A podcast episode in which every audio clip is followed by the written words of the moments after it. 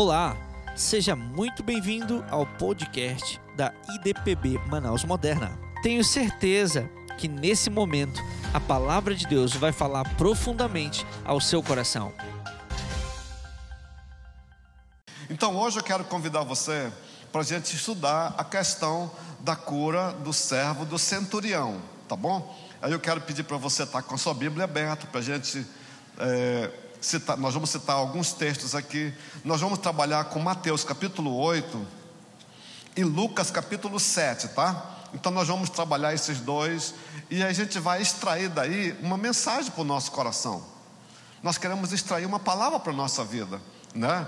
Porque se lembra que Jesus Cristo é o mesmo ontem, hoje e eternamente. Se ele fez, ele pode fazer. Amém? Se ele curou, ele pode curar. Se ele fez no passado, ele pode fazer. Porque a palavra de Deus diz que ele é o mesmo ontem, hoje e eternamente. Amém? Então nós vamos agora abrir a Bíblia no capítulo 8 de Mateus, é, e versículo de 5 até o versículo 13, tá bom?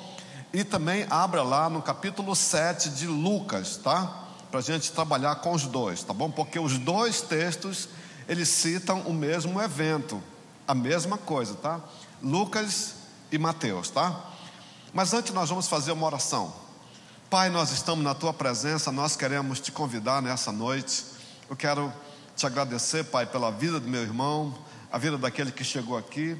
Senhor, que enfrentou a chuva, que veio para a tua casa, porque existe uma sede pela tua palavra, uma sede pela tua presença, e nós queremos, Pai, te adorar nessa, nessa noite, e queremos apresentar a Ti as nossas vidas, nós queremos, queremos abrir esse livro sagrado, Pai, e, e queremos que o Senhor fale conosco, queremos que o Senhor trate com nossos corações.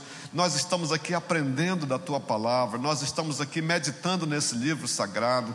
O que é que podemos aprender? Mas nós precisamos do Espírito Santo. E nesse momento, Pai, eu quero pedir que o Senhor abra o entendimento do meu irmão, da minha irmã, para compreender a tua palavra, para entender os teus caminhos. Pai, que as palavras que eu vou falar aqui não sejam falar, palavras em línguas estranhas, mas numa linguagem que atenda e que é, seja entendida no coração. É o que nós te pedimos no nome do Senhor Jesus Cristo. Muito obrigado. Amém. Então, amados irmãos, já? Todo mundo preparado lá para a gente ouvir a palavra do Senhor? Capítulo 8 de Mateus, tá? Já está com a sua Bíbliazinha aberta? Vamos lá então, né? Então a palavra de Deus diz aqui no capítulo 8, versículo 5. Tá bom? Capítulo 8, versículo 5. E entrando Jesus em Cafarnaum, chegou junto dele certo centurião, rogando-lhe, dizendo: Senhor, o meu criado jaz em casa paralítico e violentamente atormentado. E Jesus lhe diz: Eu irei e lhe darei saúde. Então o centurião respondendo disse: Senhor, não sou digno que entre debaixo do meu telhado, mas dize apenas uma palavra, e o meu servo há de sarar. Pois também eu sou homem sujeito, sujeito a, ao poder, e tenho soldados a minhas ordens. E digo a este: vai, e ele vai e é outro, vem e ele vem. E o meu criado faz isso, ele faz. Maravilhou-se Jesus. Tá certo? E maravilhou-se Jesus. Ouvindo isso, e disse aos que o seguiam: Em verdade vos digo que nem mesmo em Israel encontrei tanta fé. Mas eu vos digo que muitos virão do Oriente e do Ocidente e assentar-se-ão à mesa com Abraão, Isaac e Jacó no reino de Deus. E os filhos do reino serão lançados nas trevas exteriores, e ali haverá pranto e ranger de dentes. Então disse Jesus ao centurião: Vai, e como crestes, te seja feito. E naquela mesma hora o seu servo sarou. Aleluia, né?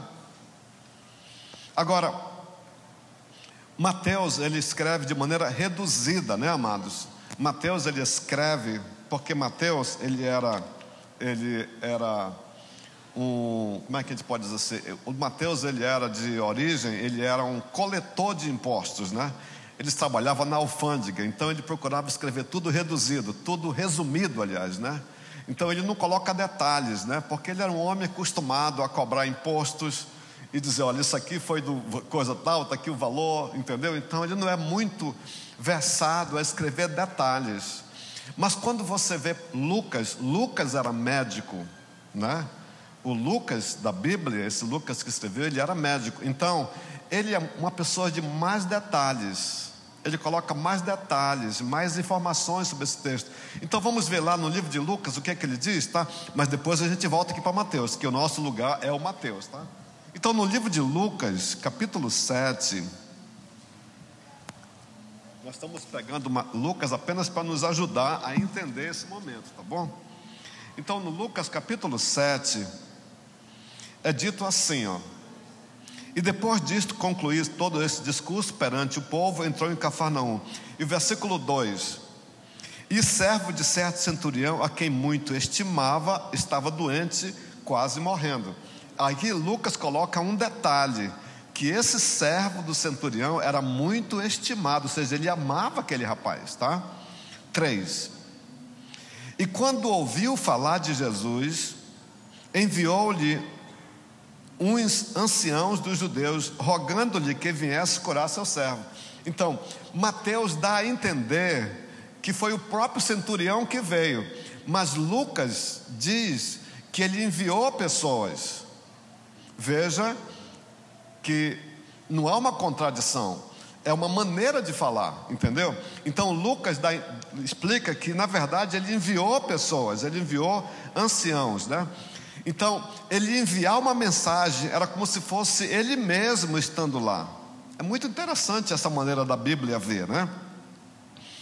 E a mensagem dizia o quê? E chegando eles junto de Jesus, rogaram-lhe muito, dizendo: É digno que ele faça, concedas isto, porque ele ama a nossa nação e ele mesmo nos edificou uma sinagoga. Ou seja, aquele homem, ele era muito amado pelos judeus, né? Aquele, aquele centurião era uma pessoa muito querida. E os próprios judeus rogam a Jesus que fosse lá. Por quê? Porque ele era amado pelos judeus. E ele diz assim: é digno, né? Eles dizem, né? É digno que lhe concedas isso, porque ele ama a nossa nação. E aí, assim, é interessante como é que a diferença entre os dois escritores, né? Mas não há uma contradição, porque para Mateus, o fato de ele mandar emissários e falar as palavras dele, era como se ele mesmo estivesse lá, entendeu? Né? Quando você manda uma mensagem, aquelas pessoas são fiéis na mensagem, é como se você mesmo estivesse ali falando ou representando aquela pessoa, tá bom? Então, a primeira palavra que me chama a atenção é a palavra centurião. Temos os dois textos aqui na mão, né? Que a gente pode recorrer a hora que precisar. Mas centurião a palavra centurião mostra que ele era um oficial romano, né? ele não era judeu. Esse homem ele era uma, era uma, uma pessoa de alta patente. A pessoa de mais alta patente que nós tivemos aqui na igreja, se eu me fale, se não me falha a memória, foi um major do exército americano. Não sei se vocês lembram, ele pregou aqui na igreja, ele era um americano e ele era major, trabalhava, trabalhava no Pentágono. Aquele homem já viajou pelo mundo todo. Então seria a mais alta autoridade de um exército aqui em cima. E ele trouxe para nós a palavra. Eu não sei se vocês lembram dele, o nome dele era Jackson, que foi o Khaled que pregou, né? Khaled que traduziu ele, né? Então, essa foi a maior patente. Mas aqui nós temos uma das maiores patentes. Ele era um centurião. Ou seja, Daí a palavra cento, né, que vem a origem de cem. Ou seja, ele era um homem de altíssima patente, certo? Então, ele devia ter uma condição muito boa de vida, ele devia ter uma condição financeira excelente, ele devia prestar contas para o próprio governador, ele devia ser o chefe da guarnição romana lá em Jerusalém, naquela região ali, entendeu? Então, ele não era uma pessoa pequena. Então, aí está, amados irmãos, a gente viu na semana passada Jesus tratando com uma pessoa que seria a escória, né? Mas o homem que acreditou nele e o Senhor restaurou. E agora nós estamos vendo ele tratar com uma pessoa de altíssima é, importância na sociedade, tá bom? São os dois aspectos do poder de Jesus. Então, queridos, Lucas também diz que ele era uma pessoa estimada pelo povo judeu, que ele havia construído a sinagoga. Então aqui nós temos um homem de grande influência, tá certo? E, e aí qual é o pedido que ele faz? Uma, a segunda coisa que me chama a atenção é o pedido dele. Ele diz o que? O centurião manda dizer, né? O centurião manda a mensagem: Senhor, o meu servo jaz violentamente atormentado. E aqui no livro de Lucas ele diz o que? Ele diz aqui: rogaram-lhe, quando ele ouviu falar de Jesus, no versículo 3, e quando ouviu falar de Jesus, interessante, né, amados? A fé, ela vem pelo ouvir, e o ouvir da palavra de Deus. Ele ouviu falar de Jesus, tá certo? Está no versículo 3, Lucas capítulo 7, versículo 3. Quando ele ouviu falar de Jesus, enviou-lhe uns anciãos judeus, rogando-lhe, rogando-lhe, o que é rogar, amados irmãos? Implorando, né, que viesse curar o seu servo. Ele poderia dar ordem, ele poderia até mandar prender Jesus, não, mas ele manda rogando-lhe. Ele ouviu falar de Jesus, ele ouviu falar do poder de Jesus, e ele imediatamente manda pedir a ajuda do Senhor. Aqui está o pedido. E qual era o pedido? Eu acho interessante, amados irmãos, meditar nisso aqui, porque esse não era um pedido pessoal para ele, não era uma coisa que ele estava buscando para ele, ou para o irmão dele, ou para a mãe dele, ou para o filho dele, mas era para um servo, para um empregado dele, entendeu? Era uma pessoa muito desprendida, ele não queria que aquele rapaz morresse, era muito útil, era muito importante. Além disso, ele amava aquele rapaz, segundo o texto de Lucas. Ele amava, ele não queria que o rapaz morresse. Então ele manda chamar Jesus, rogando-lhe, quando ele ouve falar do Senhor, né? Quando ele ouve, então ele envia os, os seus servos, ele envia os, os anciãos dos judeus, e rogando-lhe, olha a expressão, rogando-lhes, Pede para ele vir, para ele vir aqui comigo, né? Pede para ele vir aqui curar o meu servo. É muito lindo, né? Quando a gente medita na palavra do Senhor. Então, hoje à noite, que pedidos você teria para o Senhor, né? Que pedido nós teríamos, que pedido você teria? Eu acho bonito quando ele, ele deixa claro o pedido dele, ele explica bem o pedido dele, né? Ele roga que viesse curar o seu servo que estava violentamente atormentado, né? quase à morte. Então, preocupado com a enfermidade que cada dia mais fica pior, manda Jesus vir aqui, ele vai curar o meu servo. Também o que me chama a atenção é a sua convicção, queridos, a certeza. E aí a palavra de Deus diz que a fé é a certeza das coisas que se esperam. A fé é a certeza das coisas que você espera. Manda chamar Jesus, ele tem certeza, ele tem convicção que aquele homem cura, que aquele homem tem poder para curar, né? Mesmo sem ele ter visto Jesus, mesmo sem ele ter pegado nas mãos de Jesus, ele apenas ouviu falar de Jesus, ele apenas ouviu falar: não, não, manda chamar, porque eu tenho certeza que Ele vai curar. Não é talvez cure, quem sabe cure. Né? Não, não. Ele vai curar o meu servo. Então, essa certeza, querido, que a palavra de Deus diz, né, que a fé, ela é a certeza das coisas que se esperam. Aqui nós estamos vendo uma convicção genuína, sabe, no coração de um homem que era um estrangeiro, né? Então, vamos continuar para gente, a gente extraindo essa beleza da palavra de Deus, né? Então, uma outra coisa que me chama a atenção é a própria disposição de Jesus. No capítulo 8 de Mateus, e versículo 7, olha o que, que Jesus diz: Eu irei e lhe darei saúde. Capítulo 7, eu irei e lhe darei saúde. Não é verdade? Irmãos, o que, é que significa essa expressão, né? Eu irei e lhe darei a saúde. Significa disposição de Jesus. Significa disposição. Jesus tem disposição, né?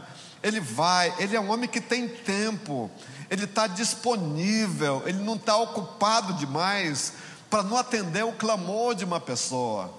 Jesus nunca está ocupado. Ah, depois eu vou. Não, quando tiver tempo eu vou lá. Quando possível for, eu, vou, eu tenho uma viagem, uma missão para fazer. Quando voltar eu vou lá. Não, não, eu vou agora, entendeu? Então, essa disposição de Cristo. Será que ele mudou, querido? Ele não mudou. Ele está disposto, ele ainda é disposto, ele não mudou, tá certo? Aonde ele vê um coração necessitado, aonde ele vê uma pessoa necessitada, aonde ele vê a fé genuína, verdadeira, a disposição dele está sempre presente, né? Alguém já até disse que se você der um passo na direção de Cristo, ele vai dar dois na sua direção são expressões que mostram a disposição, o interesse de Jesus, né? a boa vontade de ele ir lá. Eu acho lindo isso aí, não é verdade? Vamos ver uma outra coisa que chama atenção dessa, dessa passagem da Bíblia, né? Lucas, Lucas diz que Jesus caminhou um tempo com eles. Lucas diz, quer ver? Vamos lá em Lucas, vamos lá ver lá no livro de Lucas. Abra, por favor, me ajude. Fique com o Lucas e, e o Mateus abertos aí, tá? Lucas diz, Lucas diz que ele caminhou um tempo, versículo 6. E foi Jesus, Lucas capítulo 6, 7, versículo 6. E foi Jesus com os servos, ou com os anciãos. Olha aqui. E foi Jesus com ele, mas quando já estava perto da casa Está entendendo, filho? Mas quando já estava perto da casa, aí é que ele manda a mensagem. Entendeu? Mas quando já estava perto da casa, eu irei e lhe darei saúde, né? E Jesus foi com eles, né? Jesus, ele interrompeu a sua missão e foi com eles. E quando já estava perto da casa, e aí essa expressão, que eu queria chamar a sua atenção. O que o centurião mandou outros amigos, dizendo: Senhor, o que, que ele diz? Eu não sou digno de que entres debaixo do meu telhado. Para mim, essa é uma das expressões mais lindas da boca de uma, uma autoridade, né? Senhor, eu não sou digno. Você pode repetir comigo? Olha aqui, mas vamos, olha aqui, o que, é que ele diz? Dizendo-lhe, Senhor, não te incomodes. Que coisa tremenda, né, amados? Senhor, não te incomodes, porque não sou digno que entre debaixo do meu telhado. Vamos repetir essa frasezinha? Ele diz o que? Senhor, vamos lá, não te incomodes, porque não sou digno que entres debaixo do meu telhado. Vamos repetir mais uma vez. Ele diz: Senhor, não te incomodes.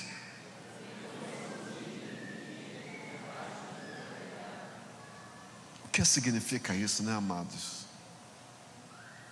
Eu estava vendo é, nessas, nesses canais né, que falam, o, canais da National Geographic, History, esses canais, eles falando sobre as casas dos romanos, Marcelinho, as casas do Romano, você sabe bem, elas tinham pinturas, elas tinham.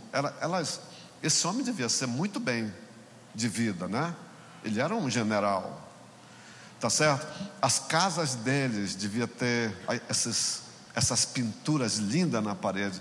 Até hoje, quando se descobre em Pompeia, aquela cidade que foi destruída pelo vulcão, eles fizeram as escavações e hoje tal, as ruas estão lá, as casas estão lá. E aí eles dizem: olha, aqui morava uma pessoa rica, porque as pinturas ainda estão lá.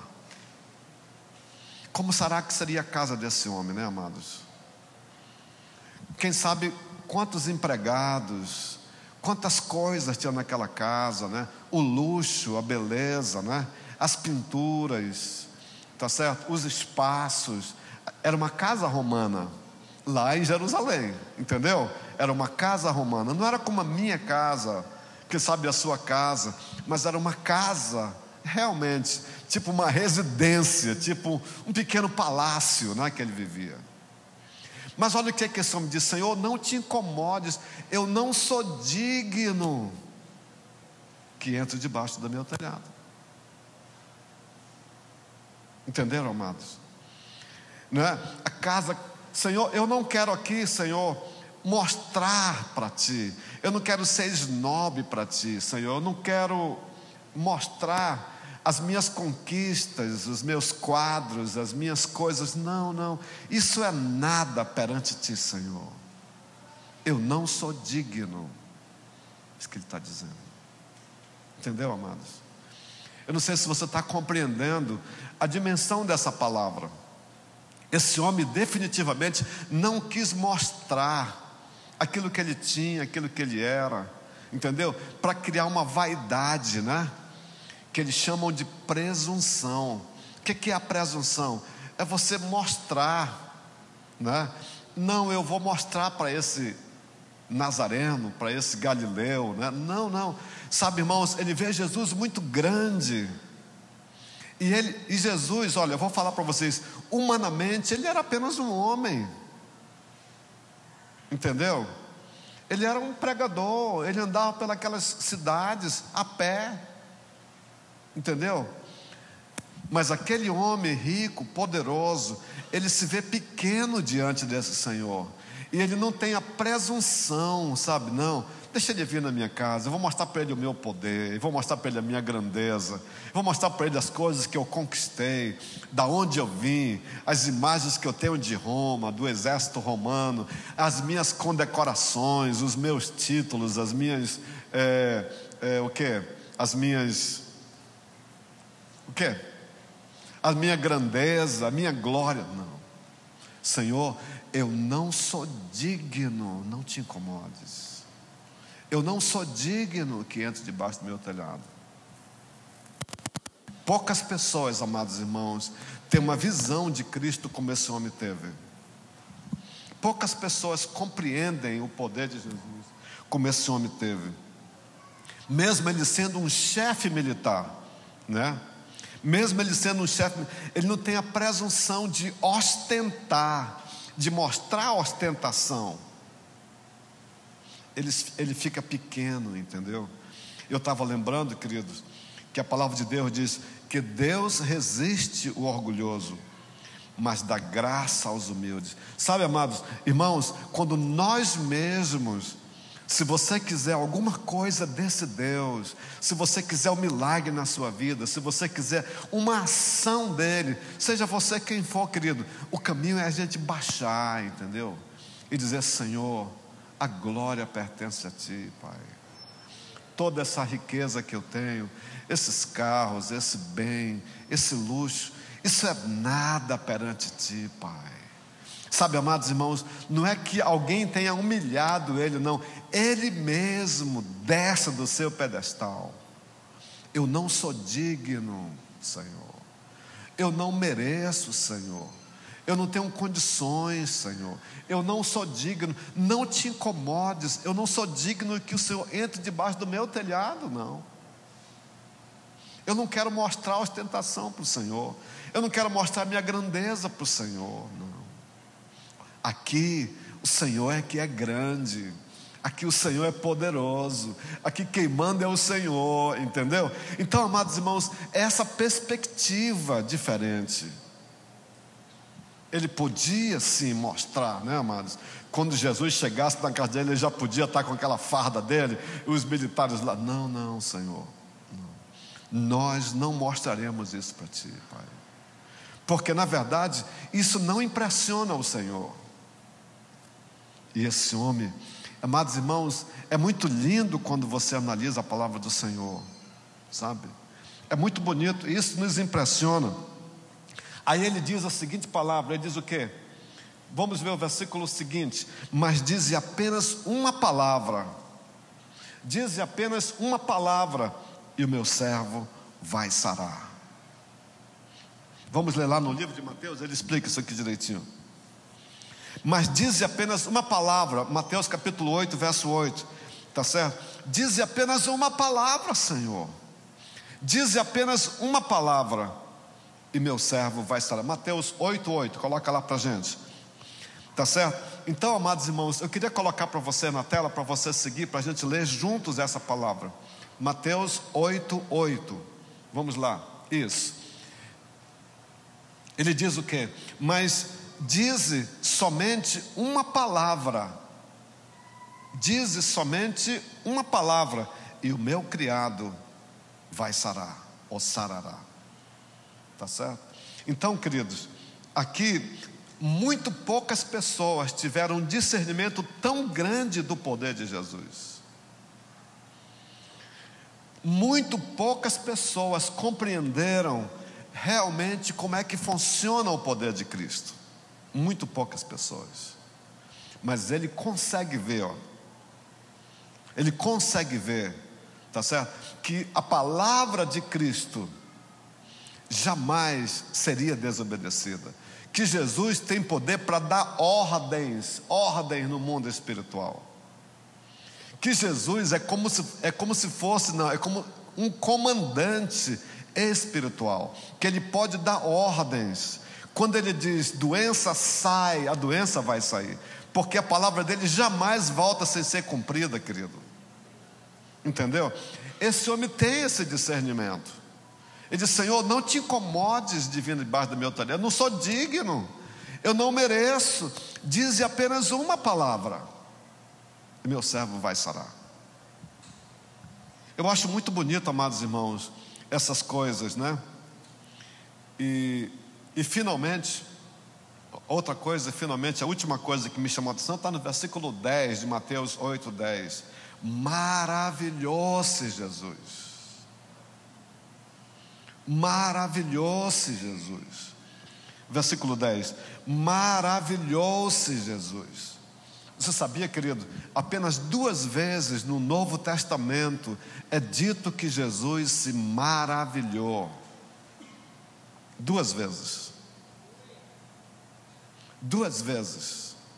Duas vezes na Bíblia é dito que Jesus ficou maravilhado admirado com aquela atitude dele. E Jesus mesmo volta-se, né? E diz para os que estavam lá: Ele diz, maravilhou-se Jesus. Irmãos, quando a gente for ler a Bíblia, a palavra de Deus, vamos dar vida, né? Voz a essa palavra. Não é maravil... maravilhou-se. Ele ficou admirado demais da atitude desse homem. E olha o que, é que ele diz. É, ele diz o seguinte: Ouvindo isso, e disse aos que o seguiam: Em verdade vos digo que nem mesmo em Israel encontrei tanta fé. Está escrito aí, ó. Nem mesmo em Israel encontrei tanta fé. Entendeu, amados irmãos? O que é que pode maravilhar o Senhor? O que é que chama a atenção dele, meu amado? O que é que chama a atenção de Jesus? O que é que faz ele olhar e prestar atenção? O que é que realmente atrai a sua atenção? O que é que o deixa maravilhado? O que será que é? Hã? Os prédios? A arquitetura? Pinturas? Né? É, lá em Jerusalém tinham coisas maravilhosas. Eu me lembro que a Bíblia diz, né, que quando os discípulos chegaram em Jerusalém, que viram a, a, os prédios, as construções, eles ficaram maravilhados com aquilo. E Jesus não ficou maravilhado com aquilo. O que é que, o que, o que, é que deixa Jesus maravilhado? O que é que realmente chama a atenção? É por isso que o título dessa mensagem é O que mais chama a atenção de Jesus, né?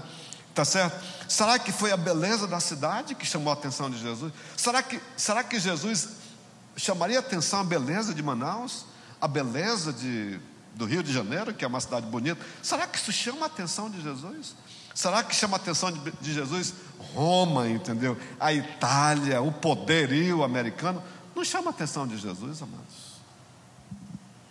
Será que chama a atenção de Jesus as belas esculturas que hoje impressionam até as pessoas de hoje, né? Como eles fizeram aquelas esculturas, né, amados? de mármore, como é que eles trabalharam aquilo? Isso não chama a atenção de Cristo. Tá certo? Já falamos sobre a arquitetura dos palácios. Não tem, eu tenho todas as pessoas que foram em Jerusalém, que fizeram a viagem à Terra Santa, né? Eles ficam maravilhados com o arqueduto de construído por Herodes. Eles dizem, um amigo meu esteve lá, diz assim: a coisa mais maravilhosa que existe, não, você não consegue entender como é que aquele homem construiu aquele arqueduto, né? Como é que ele construiu o cais da cidade? A arquitetura, irmãos, um negócio incrível, a engenharia deles era incrível, mas isso não chamou a atenção de Jesus. Jesus nunca falou ou ficou impressionado com aquilo, não, querido. O que será que impressiona o Filho de Deus, né? Entendeu? Será que foi o fervor religioso dos judeus? Também não impressionou. Ou o exército romano com suas legiões? Será que se impressiona Jesus? Não impressiona. A riqueza impressiona Jesus? A pobreza impressiona? Não, amados. Só uma coisa impressiona o Senhor: a fé. A fé. Então, Jesus não se impressiona pela nossa beleza, não é a beleza. Jesus não fica impressionado com a nossa posição social, tá certo? Com a riqueza ou com a pobreza, isso não chama a atenção do Senhor. Jesus não, não, não, não chama a atenção a nossa origem, né? Ah, muitas pessoas se orgulham porque tem aquele nome, ou são daquele país, ou são daquela origem, né? Isso não chama a atenção de Jesus. O país da onde a pessoa veio, isso não chama a atenção de Jesus a única coisa que chama a atenção de Cristo é você olhar para Ele e confiar de todo o seu coração. Quero dizer para você, a única coisa que Deus respeita no homem é a fé. Amém. Vamos ficar de pé nessa noite? Será que Jesus hoje vai ficar mais uma vez impressionado com alguém aqui, né? Será que Jesus vai ficar impressionado? Nós estamos numa época do ano das mais lindas, né, amados irmãos? Chegou dezembro, chegou o Natal, final do ano, né? É lindo, né? As cores, a beleza, né? Tá certo? As lojas, as praças, em frente do Teatro Amazonas, está tão bonito lá, né? Ali naquele, naquele passo, né? Está tão bonito aquilo ali. É Natal, nós estamos, semana que vem já vamos falar sobre o Natal, né? E tanta coisa linda acontece nesse, nesse período do ano. Eu acho, sinceramente, um dos períodos do ano mais lindos que existe essa época. Mas eu quero perguntar de vocês, de todo o meu coração: será que isso impressiona o Senhor Jesus Cristo? Será que é o presente que impressiona? Será que é a roupa que impressiona? Será que é a nossa a nossa aparência que impressiona? Entendeu? É uma coisa para nós meditarmos, né? Às vezes nós corremos tanto, nos sacrificamos tanto, queremos dar o melhor presente, queremos fazer isso, queremos fazer aquilo, vamos decorar a nossa casa. Deve fazer, amados. Mas eu quero perguntar de você: o que que realmente impressiona o Senhor?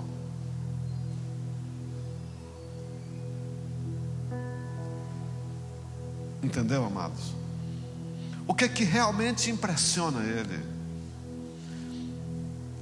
Às vezes nós gastamos muitas coisas em coisas inúteis que não chamam a atenção do Senhor. O que é que realmente chama? Duas vezes na Bíblia, a, palavra de Deus diz que Jesus ficou impressionado. Quem sabe sugerir aqui hoje a terceira vez, né, querido? Um homem que realmente Senhor, eu creio em Ti. Eu quero viver para ti. Vamos fechar os nossos olhos? Quem sabe está aqui hoje à noite, terceiro, a terceira vez que Jesus vai ficar impressionado por alguém, né? Ele falou lá no livro de Mateus, capítulo 17, versículo 20. Poderia colocar para mim lá? Só para ler com meus irmãos. Mateus 17, 20 por causa da vossa pequena fé, porque em verdade vos digo que se tiverdes fé como um grão de mostarda. Um grão de mostarda. Na minha pochete eu tenho uma vasilha com grãos de mostarda. É a coisa mais. Alguém tem aí um grão de mostarda para me dar? Tiverdes fé como um grão de mostarda, direis a esse monte. Só faz me dar aqui na minha mão. Eu quero ver se você consegue enxergar. Irmãos, aqui ó, um grão de mostarda. Olha aqui, ó. Consegue ver? Olha, consegue ver? Está bem aqui. Olha o que a palavra de Deus diz ali. Olha que, olha que o próprio Jesus, isso impressiona o Senhor. Muitas coisas na vida acontecem por causa do que nós não cremos, amados. Muitas coisas na nossa vida acontecem porque nós não cremos. Porque ele diz, por causa da vossa pequena fé. Porque em verdade vos digo porque se tiverdes fé como um grão de mostarda, olha aqui, jovem, olha, jovem, olha aqui, tão pequeno, né, amados? Vamos fechar os nossos olhos? Pai, nós estamos na tua presença nesta noite. Eu quero pedir, Pai, que o Senhor aumente a fé dessa igreja, aumente a nossa fé, aumente, Senhor a única coisa que te, te, que atrai a tua atenção não são a beleza, meu Deus, a arquitetura, pintura, Senhor, esculturas, riqueza, pobreza, isso não atrai a tua atenção. Mas nessa noite, Senhor, a única coisa, segundo a tua palavra, que chama a tua atenção é a confiança em Ti, como aquele homem demonstrou, Pai Aquele homem demonstra uma confiança, uma certeza absoluta. Ele mesmo não se achou digno de ver o Senhor. Ele mesmo não se achou digno de olhar para o teu rosto, Pai. Oh meu Deus, que aqui seja uma igreja, meu Deus, que a IDPB Manaus Moderna seja essa igreja que confia em Ti, que crê em Ti, Senhor que chama por ti. Oh, nós te louvamos nessa noite. Obrigado, Pai, Pai, porque tu nos desse a honra e o privilégio de estarmos na tua presença. Nós não somos dignos, Senhor. Nós não merecemos. Meu Deus, derrama essa confiança no coração dos meus irmãos. Dá para eles a certeza que tu estás vivo, que tu és Deus que tu és soberano, que tu és grande, Senhor. Oh, também nos dá temor da tua presença, nos ajuda a andar diante de ti, Pai. Nos ajuda, meu Deus. Pega nas nossas mãos. Mais um ano está chegando ao fim e um outro ano começa. Nós precisamos caminhar pela fé. Nós precisamos ser como esse centurião, Senhor. Oh, meu Deus. Oh Jesus, Jesus, Jesus, Jesus.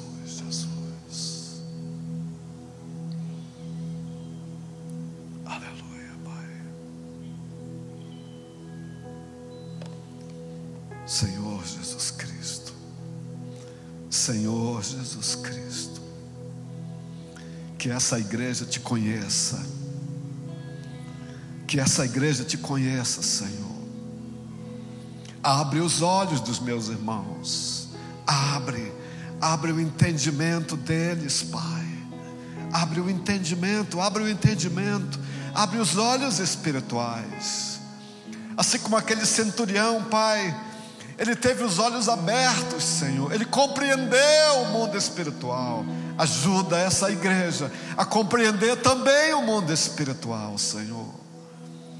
Aquele homem entendeu a grandeza do teu poder. Ajuda meu irmão a entender a grandeza da tua presença, da tua força, quem tu és, um ser sobrenatural, Pai. Nós te convidamos nessa noite. Entra, Senhor. Vem passear no nosso meio. Vem visitar cada coração, cada vida aqui nesse lugar, Senhor. Ah, nós precisamos de Ti. Nós não somos dignos que entre debaixo do nosso telhado nessa noite, Pai.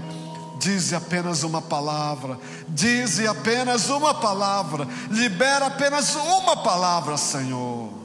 Fale com Deus, meu amado. Fale com Deus, fale com Deus. Ele está visitando as nossas vidas hoje à noite aqui. Fale com o Senhor, aproveite e abra o seu coração para Ele, Ele está aqui nesse lugar.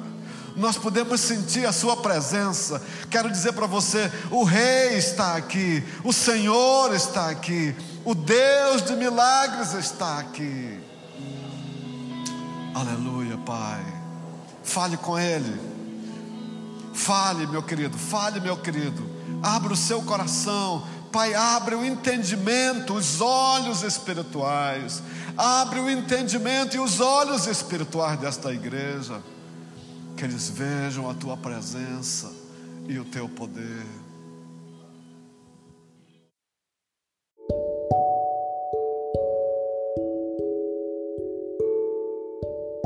Se você foi abençoado por essa mensagem, não se esqueça, compartilhe com alguém que precisa. Que Deus abençoe a sua vida e até a próxima.